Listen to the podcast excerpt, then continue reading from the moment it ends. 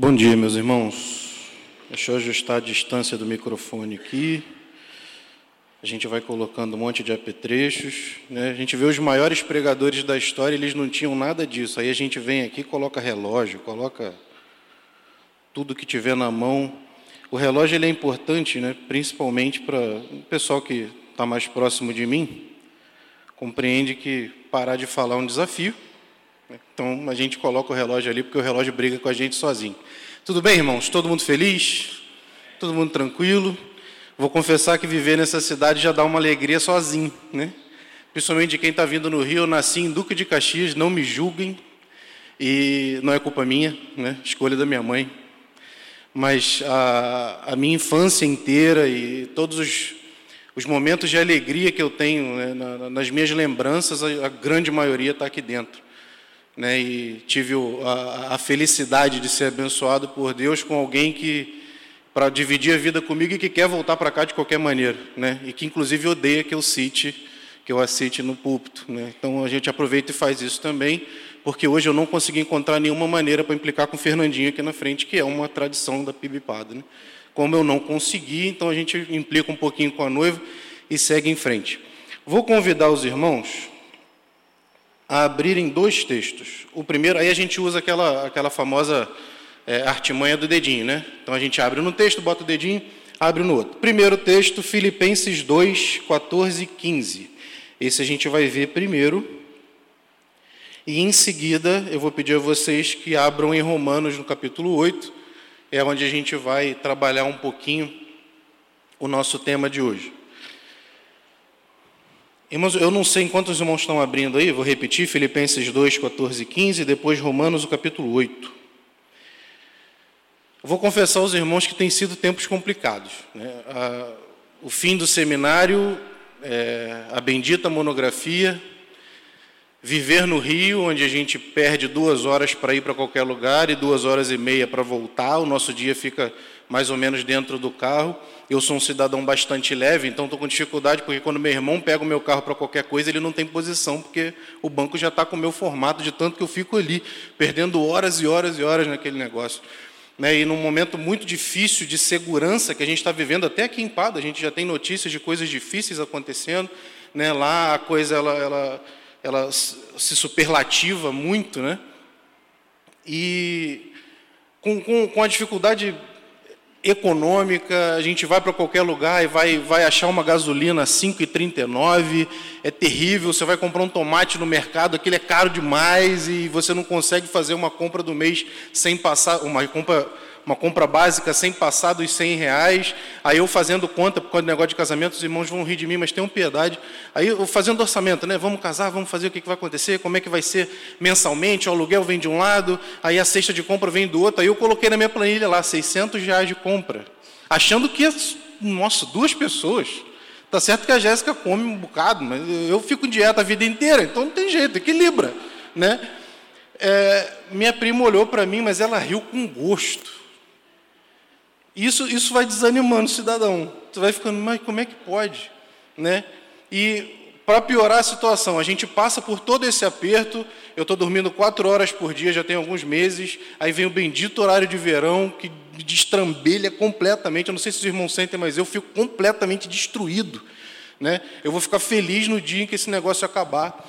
E no meio de, de, dessa confusão toda, ainda vem o calor. Aí o calor me deixa completamente prostrado. Eu fico parado e eu sinto aquelas benditas dobrinhas cobertas de água descendo e colando na camisa. Aquilo é absolutamente nojento. E a gente tem que passar por essas coisas. Né? E, e ainda tudo está sempre sorrindo, feliz e contente. Irmãos, eu estou há exatos 2 minutos e 30 segundos reclamando.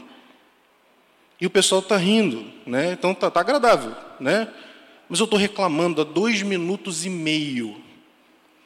Isso é uma cultura perigosa.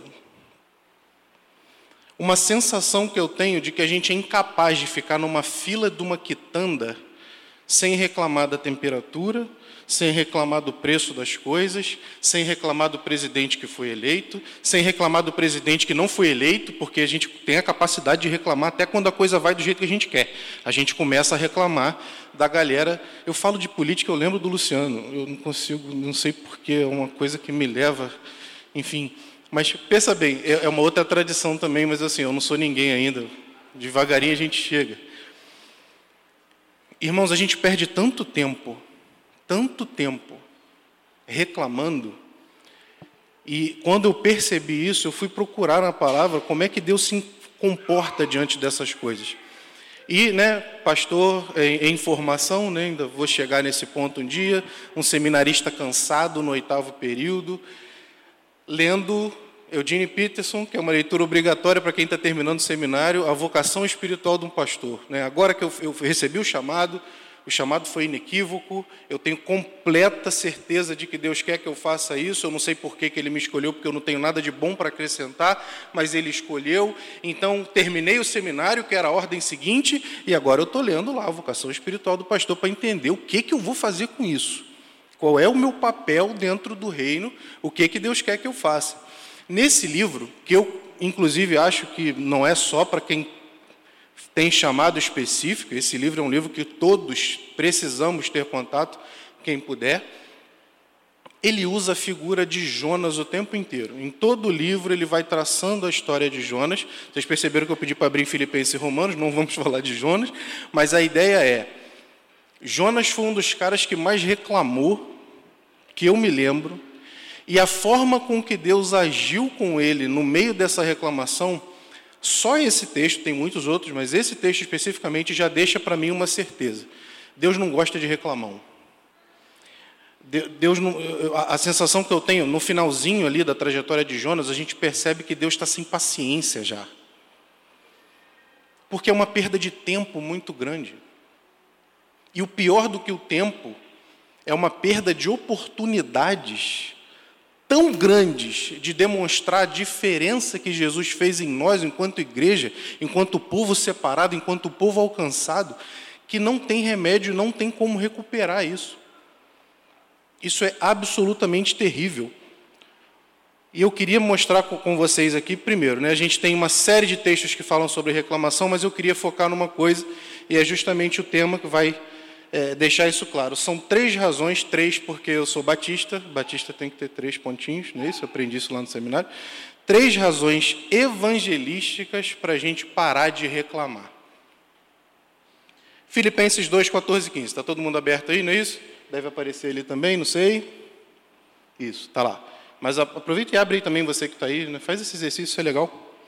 Diz o texto: Façam tudo sem queixas nem discussões para que venham a tornar-se puros e irrepreensíveis, filhos de Deus, inculpáveis no meio de uma geração corrompida e depravada, na qual vocês brilham como estrelas no universo. Deus quer que deixemos as reclamações de lado, irmãos, e de lado pelo bem do Evangelho o evangelismo, o alcançar o outro, é diretamente afetado de forma absolutamente negativa pelas reclamações de corredor. Irmãos, não são reclamações gravíssimas, não, está tudo bem. A gente fica, às vezes, descontente, incomodado.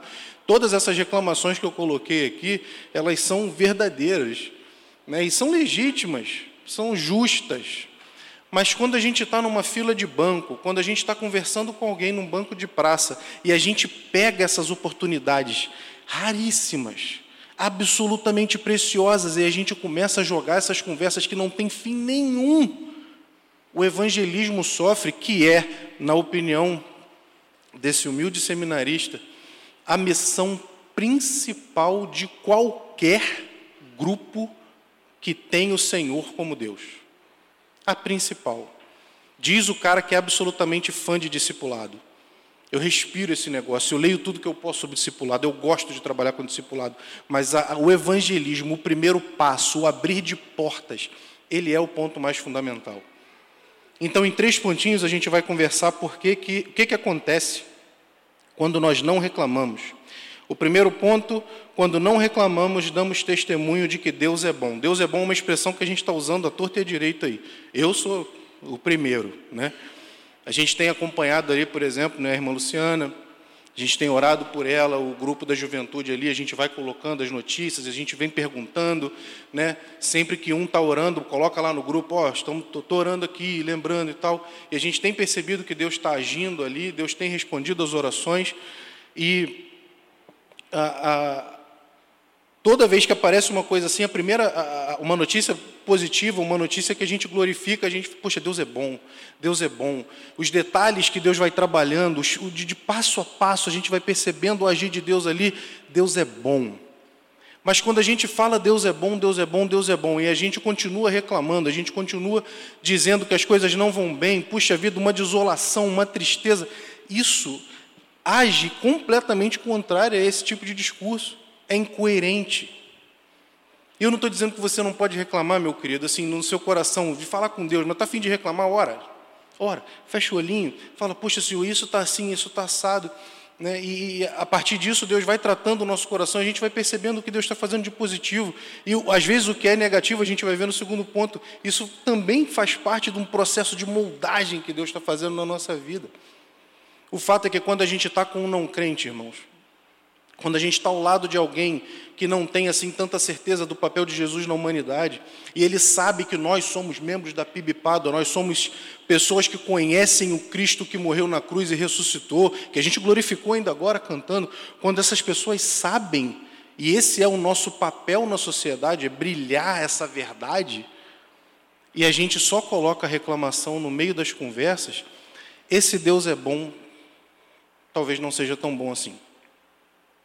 Isso é gravíssimo. Vamos abrir um pouquinho aí, Romanos 8, 28.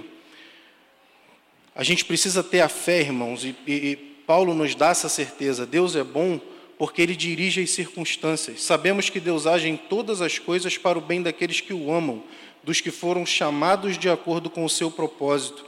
Nada nos separa, irmãos, desse amor. Se Deus controla as circunstâncias, Ele também faz com que nós não consigamos nos separar desse amor. Anda mais um pouquinho à frente, Romanos 8, 38 e 39. Pois estou convencido de que nem a morte, nem a vida, nem anjos, nem demônios, nem o presente, nem o futuro, nem quaisquer poderes, nem altura, nem profundidade, nem qualquer outra coisa na criação será capaz de nos separar do amor de Deus que está em Cristo Jesus, nosso Senhor. O nosso comportamento e a nossa fala, irmãos, eles são testemunho vivo do cuidado de Deus. São testemunho vivo da providência que nos entrega o Deus a quem servimos. A nossa insatisfação pública, ela tem o poder de destruir essa verdade para o outro. Para a nossa vida, não, porque Deus é misericordioso. Mas para o outro que nos observa, isso é completamente danoso. Quando nós não reclamamos, nós damos testemunho de uma fé inabalável. Pedro trata dessa questão. Né? Ele diz que, se eu não me engano, em 2 Pedro, posso estar muito errado porque eu sou péssimo nisso, mas ele diz que as atribulações são formas que Deus tem de nos moldar segundo o caráter de Cristo. E ele coloca que nós devemos nos regozijar nas tribulações. A gente tem que ficar feliz no meio dos problemas, porque se Deus controla todas as circunstâncias, é Ele quem vai controlar os processos no meio de crise. Diego, isso é absolutamente difícil e eu vou usar uma palavra muito complicada aqui, me perdoem, isso é cretino da sua parte. Eu estou num momento absolutamente doloroso e você está dizendo que eu tenho que estar feliz. Irmãos, não sou eu que estou dizendo, porque eu também sofro diante dessa verdade, é a ordem na palavra. É Deus esperando Pedro a dizer para o povo: fiquem felizes porque Deus controla as circunstâncias e é Ele que direciona para que isso faça você crescer, para que isso faça Jesus ficar mais nítido em você. É evangelismo, irmãos. No momento em que a gente para de reclamar e as pessoas até sabem que a gente está passando em situações difíceis, mas a gente está feliz, a gente está satisfeito, a gente está com um semblante de quem confia no Deus a que serve. Isso é testemunho de uma fé que não se abala, queridos. Isso grita lá fora. Porque o reclamar é natural, mas o confiar, ele vem da fé que Deus planta através de pedido. Está com dificuldade de fé? Normal, todos já estivemos ou estamos aí. Ore. Peça ao Senhor que te ajude a confiar e prepara, porque quando a gente pede a Deus fé, Ele nos dá momentos para exercitar esse negócio. Dói, dói. Mas pregar domingo de manhã em Igreja Batista é maravilhoso, porque a gente pode falar um monte de coisa difícil. Porque é mensagem para quem está caminhando na fé. E essa fé inabalável fica clara quando a gente para de reclamar e começa a demonstrar para todo mundo que nós confiamos no Deus a quem servimos. Amém, irmãos? Isso é difícil, não é simples não. Nos momentos financeiros e nos desafios. Quem, quem não está com uma, alguma situação financeira específica, com um desafio grande? Fé, irmãos. A fé inabalável, ela grita mais alto do que as nossas palavras. Quando nós não reclamamos, nós damos testemunho de uma realidade muito mais profunda. A quem interessa a temperatura lá fora, queridos? Vamos colocar numa situação ideal aqui que você está ali segurando um cacho de banana atrás de uma pessoa que vira para você e puxa assunto, e ela claramente está ali com uma necessidade de conversar com alguém, a gente não sabe exatamente porquê. Ela puxa o assunto com você e você vai falar da temperatura. Vai falar do Vasco perdendo para o Corinthians ontem? Difícil. Não, pastor, não. A gente fala da certeza que a gente tem de que Deus cuida de tudo. Porque esse Deus cuidar de tudo é uma transformação que significa a salvação da vida dela. Não, é nada, não há nada mais importante, absolutamente, do que a salvação daquela pessoa. Aquele encontro que você teve ali, que Deus proporcionou naquela fila ali do mercado, aquele encontro pode ser o último momento em que aquela pessoa vai ouvir do amor de Deus. E não precisa ser aquela coisa assim óbvia e enjoada, porque as pessoas já não estão aceitando isso mais tão bem. Mas é, é, é, aquela coisa, o pastor Marcão vive falando isso, é aquela, aquela coisa da intencionalidade. A gente tem que criar uma cultura de intencionalidade. A gente está no momento das culturas de qualquer coisa, né? Então vamos usar isso de maneira positiva. A cultura da intencionalidade. Se eu estou na rua e eu, tô, eu sou servo do Deus vivo, eu fui transformado pelo amor de Jesus, eu tenho certeza da minha salvação, o meu futuro está garantido pelo sangue do Cordeiro na cruz. Eu Estou ali preparado, eu tenho que espalhar isso. Eu preciso usar o tempo que Deus me der para ter a certeza de que aquela pessoa vai ouvir da, da, da, da razão da minha esperança. E a gente tem que estar sempre pronto. Cultura de intencionalidade, irmãos. Aquele momento ali no seu trabalho, na mesinha do café lá, quando você levanta e pega aquele café, encontra alguém Eu não sei, é difícil a gente perceber isso sozinho, assim, né? Enfim, a correria é sempre muito grande. Mas aqueles três, quatro minutos em que você está adoçando e tomando o seu café com um colega de trabalho, aquele momento ali pode ser o único momento em que aquele cidadão ou cidadã tem um, um, uma visão turva, distante, uma gota do Espírito Santo na vida dela naquele dia. A gente não sabe a estrutura de família, se tem família. A gente não sabe se essa pessoa tem contato com a palavra de Deus ou com um mínimo que seja da presença do Espírito Santo na vida dela, senão naquele dia, naquele momento com você. É uma responsabilidade que nós temos, irmãos, de brilhar essa luz de Jesus e de testemunhar as bênçãos que Ele derrama e a certeza que nós temos de que é Ele que cuida de tudo, que Ele provê tudo o que nós precisamos e de que quando nós fecharmos os olhos para essa vida, a gente vai para a glória eternamente. Amém. Amém? O nosso, a nossa responsabilidade enquanto povo alcançado em Pádua é infectar Pádua, é ser contagioso é as pessoas olharem para a gente, não entenderem exatamente porquê, mas quererem aquilo que a gente tem, essa tranquilidade.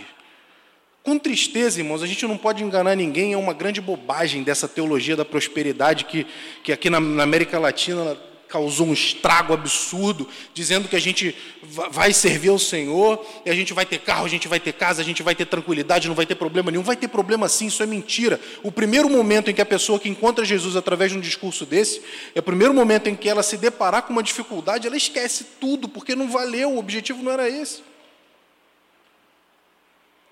Mas no momento em que a gente mostra, não, olha, eu, puxa, está acontecendo assim, puxa, a, a, o, vizinho lá da mesa de café te conhece, com, trabalha com você, poxa, e aquela situação, está tudo bem? Olha, ainda está bem difícil, a gente está lutando bastante, tem uma dificuldade muito grande. Eu imagino que a gente leve aí dois, três anos para ficar de pé de novo, né? um problema financeiro, por exemplo. E nesse momento é o momento que a gente fala, mas o meu Deus cuida da minha família. É o meu Deus que cuida de tudo, eu não estou preocupado. Eu estou tranquilo. Dói. E a gente diz, dói. Poxa, querido amigo, amigo, pô, dói. Mas a gente tem a certeza e a gente mostra essa certeza. Essa certeza, irmãos, abre uma porta para o Evangelho que discurso nenhum consegue abrir. O pastor mencionou, né? É, São Pedro é o quinto distrito de Pada, é isso? Os geógrafos aí da região, acho que é o quinto distrito. Tinha uma irmãzinha, é, é bom sinal aqui, estou desligando o iPad, tá? Acabou? Essa irmãzinha chamada Dona Sebastiana. Então, a, a minha família tem né, uma. Já, a padaria vai fazer 70 anos agora, se eu não me engano. Ali em São Pedro, né, atende ali aqueles 15, 20 habitantes. E nas férias eu sempre vinha para cá, né, a padaria abria em torno de 4h40 da manhã. Então, durante o dia na escola, eu acordava em torno das 6 da manhã para ir para o colégio. Quando eu vinha de férias, eu acordava às 4h30 para ficar no caixa, né, enquanto meu tio estava para dar um descanso para o homem, coitado, né? meu tio e meu avô. Na, na, naquele, naquele ambiente ali, o pessoal que ia, levantava, ia lá tomar café para ir trabalhar na pedra, e, enfim, né? os trabalhadores braçais, a grande maioria. Eu estava ali no caixa e a gente ouvia as conversas e o pessoal falava: Poxa, dona Sebastiana, né? Sofrimento danado. A mulher o marido batia nela, se conta a lenda, né? porque quando eu nasci ele já, já tinha falecido. E morreu de cirrose. Tinha três ou quatro filhos homens. Um deles está vivo, né? o nome dele é Natalino, um cara sensacional. Peço aos irmãos que, que orem por ele, lembrem-se dele, né? o Natal está chegando, é fácil de lembrar. Né? Ele é natalino porque nasceu dia 25 de dezembro, inclusive. Eu não me lembro de ver, eu estou com 33 anos, irmãos, eu venho para Pádua desde o ventre. Se eu vi o Natalino sóbrio cinco vezes, foi muito. Ele é irreconhecível quando está sóbrio, porque ele não é brincalhão, ele se fecha e caminha, a gente não vê. Né? De repente eu até vi e não reconheci. Todas as vezes que eu vejo o Natalino, o Natalino está completamente alterado pela bebida. Seus outros irmãos hoje, todos já morreram, todas as mortes relacionadas ao álcool com violência doméstica atrelada, aquela mulher apanhou do marido, o marido morreu, começou a apanhar do filho mais velho, o filho mais velho morreu. Parece que todo mundo que bateu nela morreu, porque o Natalino eu sei que não batia. Né? Então, acho que tinha alguma coisa específica ali na vida daquela mulher. Irmãos, eu, eu, enquanto aqui pequeno, eu ia na igreja com os meus tios, que é a igreja metodista ali de São Pedro. Todo culto à noite, ela pedia a palavra e ela tinha uma frase, ela cantava, né, adorava. E ela sempre dizia uma frase assim: Não, como é que. O pastor sempre perguntava: Como é que você está, irmã? O pastor Dazo Brum. É, como é que você está, minha irmã? Não, eu estou feliz com Jesus. E era uma satisfação sem final: Eu estou feliz com Jesus. E cantava. E era bonito porque a gente sabia, todo mundo ali naquela, naquele ovinho de três ruas, Todo mundo sabe da situação, todo mundo sabia dos problemas gravíssimos que passava, da fome que não passava, porque a igreja cumpria seu papel social e ia lá dar auxílio, porque ela não tinha outro lugar, não tinha outra, ah, outra fonte de, de alimento para ela. Então a igreja era usada por Deus por isso, Deus providenciava, mas ela estava sempre ali, feliz com Jesus, feliz com Jesus. Os anos foram passando, ela ficou cega. Todo mundo já viu Joseph Klimber aqui na internet? É meio assim, né? Joseph Klimber é a história de um cara que tudo ia acontecendo e o cara estava sempre feliz e não perdia a compostura. Eu não precisei de Joseph Klimber porque eu tinha irmã Sebastiana. A mulher ficou cega, além de tudo, cega, completamente cega. Ia para a igreja, pedia a palavra, dizia que estava feliz com Jesus e louvava o Deus dela. E os louvores Não tinham pedido de nada, não. Eram louvores de exaltação ao Deus da fé dela. Eram orações de engrandecimento em forma de música. E ela orava depois e, e clamava ao Senhor, dizendo: Me ajuda a ser mais grata. E dizia: Eu sou feliz com Jesus. Irmãos, a satisfação, ela não tem muito a ver com o que a gente tem ou deixa de ter, não. É, Salomão né, escreveu em, em, na, na, sua velhice, né, que em Eclesiastes, né, que tudo era vaidade, era aflição de espírito. Ele tinha riquezas, tinha conforto, dinheiro não faltava, foi um, um reino absolutamente próspero. Mas ele, em momentos-chave da vida, ele percebeu que tudo isso era efêmero demais. A satisfação que a gente precisa manter no coração para viver e conseguir brilhar a luz de Cristo além das reclamações, isso vem de Cristo. Não há outra fonte e a dificuldade é normal, eu penso, é, é grande. Né? A saída, certamente, é manter o Senhor à frente das coisas, trazer à memória o que nos dá esperança. Quando a dor ficar muito grande, a gente vem aqui na igreja, e não é aqui na igreja templo, não é aqui na igreja nós, povo de Deus reunido, pedir um abraço. Eu coloco o meu abraço à disposição, é, é grande, né? cabe bastante gente. Porque o, caminhar na fé, no meio da dificuldade, a gente usa os irmãos para conseguir andar e ficar de pé. Mas lá fora, irmãos, quando o nosso testemunho é fundamental para que o, o, reino se expanda em Santo Antônio de Pado, nesse momento ali a gente precisa colocar as armaduras todas, a gente precisa colocar a esperança na frente do medo e a gente precisa transparecer a tranquilidade no meio da dor que o Espírito Santo, o grande consolador, nos traz quando Jesus entra na nossa vida. Amém, irmãos?